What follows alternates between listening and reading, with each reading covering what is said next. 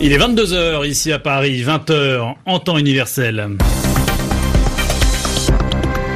Loïc Bussière. Et c'est l'heure de votre journal en français facile, journal que j'ai le plaisir de vous présenter en compagnie de Zéphirin Quadio. Bonsoir Zéphirin. Bonsoir Loïc, bonsoir à toutes et à tous. Plaisir partagé Loïc.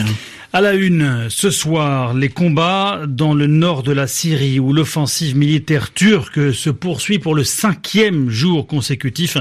On fait le point en détail en tout début de journal. À la une également, la présidentielle en Tunisie. La télévision publique annonce la victoire de Kaïs Sayed par plus de 76% des voix. Et puis nous irons à Budapest également dans ce journal. On vote ce dimanche en Hongrie pour des élections municipales, élections qui pourrait bien rimer avec euh, des fêtes pour le parti de Victor Orban. Les journaux. Les journaux en français facile. En français facile. Un journal que nous ouvrons sur la situation en Syrie, la Syrie où au moins 26 civils ont été tués ce dimanche dans le nord du pays par des bombardements et des tirs des forces turques ou leurs alliés. Une offensive d'Ankara débutée il y a maintenant cinq jours offensive largement condamnée par la communauté internationale et qui, en plus de ses victimes euh, directes, vous l'évoquiez à l'instant, Zéphirin, a entraîné la fuite d'au moins 130 000 personnes en moins d'une semaine. Aujourd'hui, Ankara aurait conquis une importante ville frontalière, Tal Abiad, les précisions de Yelena Tomic. Dans la phase initiale de l'assaut lancé mercredi, après la prise de Tal Abiad, les forces turques et leurs alliés s'apprêtent à conquérir une autre cible majeure, la ville de Ras Al Ain. Le ministère turc de la Défense a également annoncé un autre succès majeur, la prise de contrôle d'un important axe routier, l'autoroute M4, qui relie des territoires contrôlés par les Kurdes. La perte de cet axe prive en effet les milices kurdes d'une voie cruciale de ravitaillement et de redéploiement de leurs forces. Depuis le début de l'offensive turque il y a cinq jours, plus de 130 000 personnes ont fui leur foyer, en majorité dans les zones rurales autour des localités de Talabiad et Ras Al Ain. Et selon les estimations de l'ONU, le nombre de déplacés pourrait atteindre 400 000 personnes. Ce dimanche a également été marqué par la fuite d'un camp de déplacés dans le nord de la Syrie de près de 800 proches de djihadistes étrangers de l'organisation État islamique.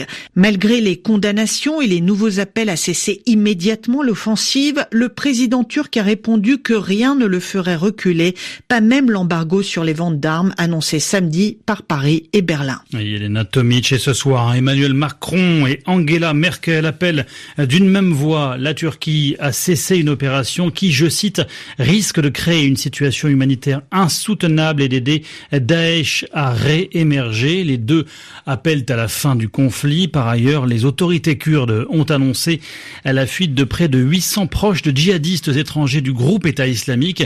Les faits se sont déroulés dans un camp de déplacés du nord-est de la Syrie, à proximité justement de combats opposant les forces kurdes et pro-turques, Zéphirin. À la une également, la présidentielle en Tunisie et la victoire annoncée de Kaïs Sayed. le juriste est donné vainqueur au second tour avec plus de 30 points d'avance sur l'homme d'affaires Nabil Karoui. Selon un premier sondage sorti des urnes, la chaîne public Watania le crédite de près de 77% des voix.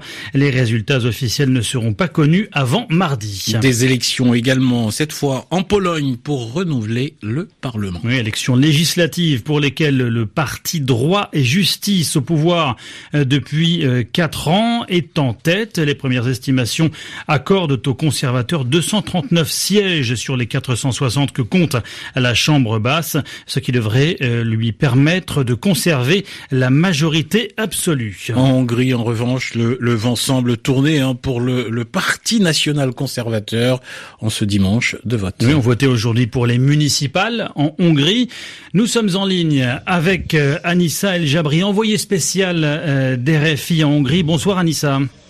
Bonsoir. Vous êtes en direct du quartier général du Fidesz, le parti euh, du Premier ministre de Viktor Orban à Budapest, euh, le quartier euh, général du Fidesz, où l'ambiance n'était pas vraiment à la fête en début de soirée. Anissa, est-ce que les premiers résultats qui vous parviennent euh, arrivent à inverser la tendance? Eh bien non, ça ne s'arrange pas du tout pour le parti au pouvoir. Les rares cadres présents en début de soirée sont partis. Et de toute façon, ici, il n'y a pas un militant, à peine un petit podium dressé au fond d'une salle pour un discours en fin de soirée. Et pour cause, les bulletins ne sont pas encore tous dépouillés, mais le maire du Fidesz sortant de Budapest vient de féliciter son concurrent, l'opposant écologiste dont la victoire est désormais officielle. Ailleurs, l'avance de l'opposition se confirme dans des villes moyennes comme Pech à 200 km au sud de la capitale. L'opposition unie pour la première fois avec un front des populistes aux écologistes en passant par les socialistes. L'opposition est en passe de réussir son pari, relever enfin la tête. Le parti au pouvoir reste majoritaire mais il a désormais un adversaire face à lui et Viktor Orban, le Premier ministre, n'est plus intouchable. Anissa El Jabri en direct de Budapest pour RFI. Radio France Internationale.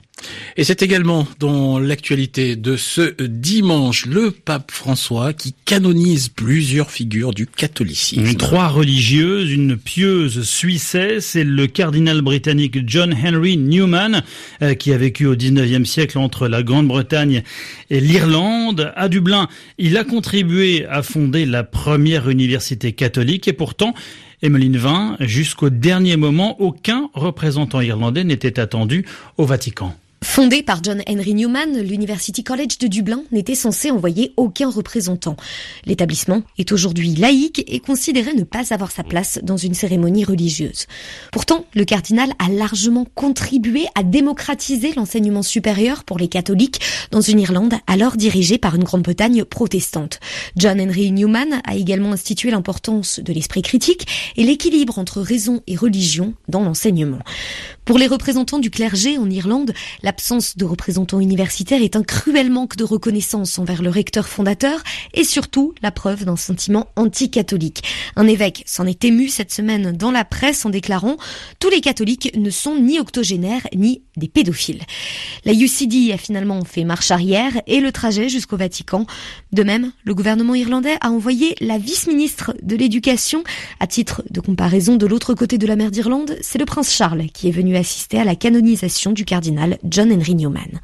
Emeline Vin, Dublin, RFI. Une précision signée Emeline Vin. Il est 22h, euh, euh, presque 8 minutes euh, à Paris. C'est la fin de ce journal et c'est surtout l'heure de retrouver Yvan Amar pour son expression de la semaine. Le mouvement 5 étoiles a 10 ans il a fêté ça, notamment dans l'une des villes où il est le plus populaire, c'est dans le sud de l'Italie, c'est à Naples, puisqu'il s'agit d'un mouvement politique italien. Et RFI titrait, pour faire connaître l'information, que ce mouvement, 5 étoiles, avait soufflé ses dix bougies. Alors comment comprendre cette expression? Elle a en fait un double sens. Elle nous informe d'abord que le mouvement a bien dix ans mais aussi qu'on a célébré cet anniversaire. Parce qu'il y a tout un symbole avec ces bougies sur lesquelles on souffle. Hein. La tradition, elle veut qu'on partage un gâteau pour un anniversaire. Au départ, c'est surtout une tradition pour les enfants. C'est enfantin, mais on sait que les sociétés modernes, elles s'infantilisent. On se traite tous un petit peu comme de grands enfants maintenant. Alors le gâteau, il est attendu pour n'importe quel anniversaire avec de petites bougies plantées dessus. Et la personne qu'on fête, qu'on félicite pour son anniversaire, doit éteindre toutes ces bougies d'un coup en soufflant dessus et ensuite on applaudit. Donc souffler ces dix bougies, c'est suivre cette tradition. L'expression, il faut bien le dire, elle s'emploie surtout pour un compte rond. On souffle ces dix bougies, ces cinquante bougies. Éventuellement, on souffle ces cent bougies. Mais on voit que cette image et ce symbole et cette expression ont du succès puisqu'aujourd'hui, on peut les utiliser pour autre chose que des êtres humains. Ici, un mouvement politique. Alors attention, les bougies ne sont pas le seul symbole des années qui passent. Par exemple, elles sont en concurrence avec les printemps.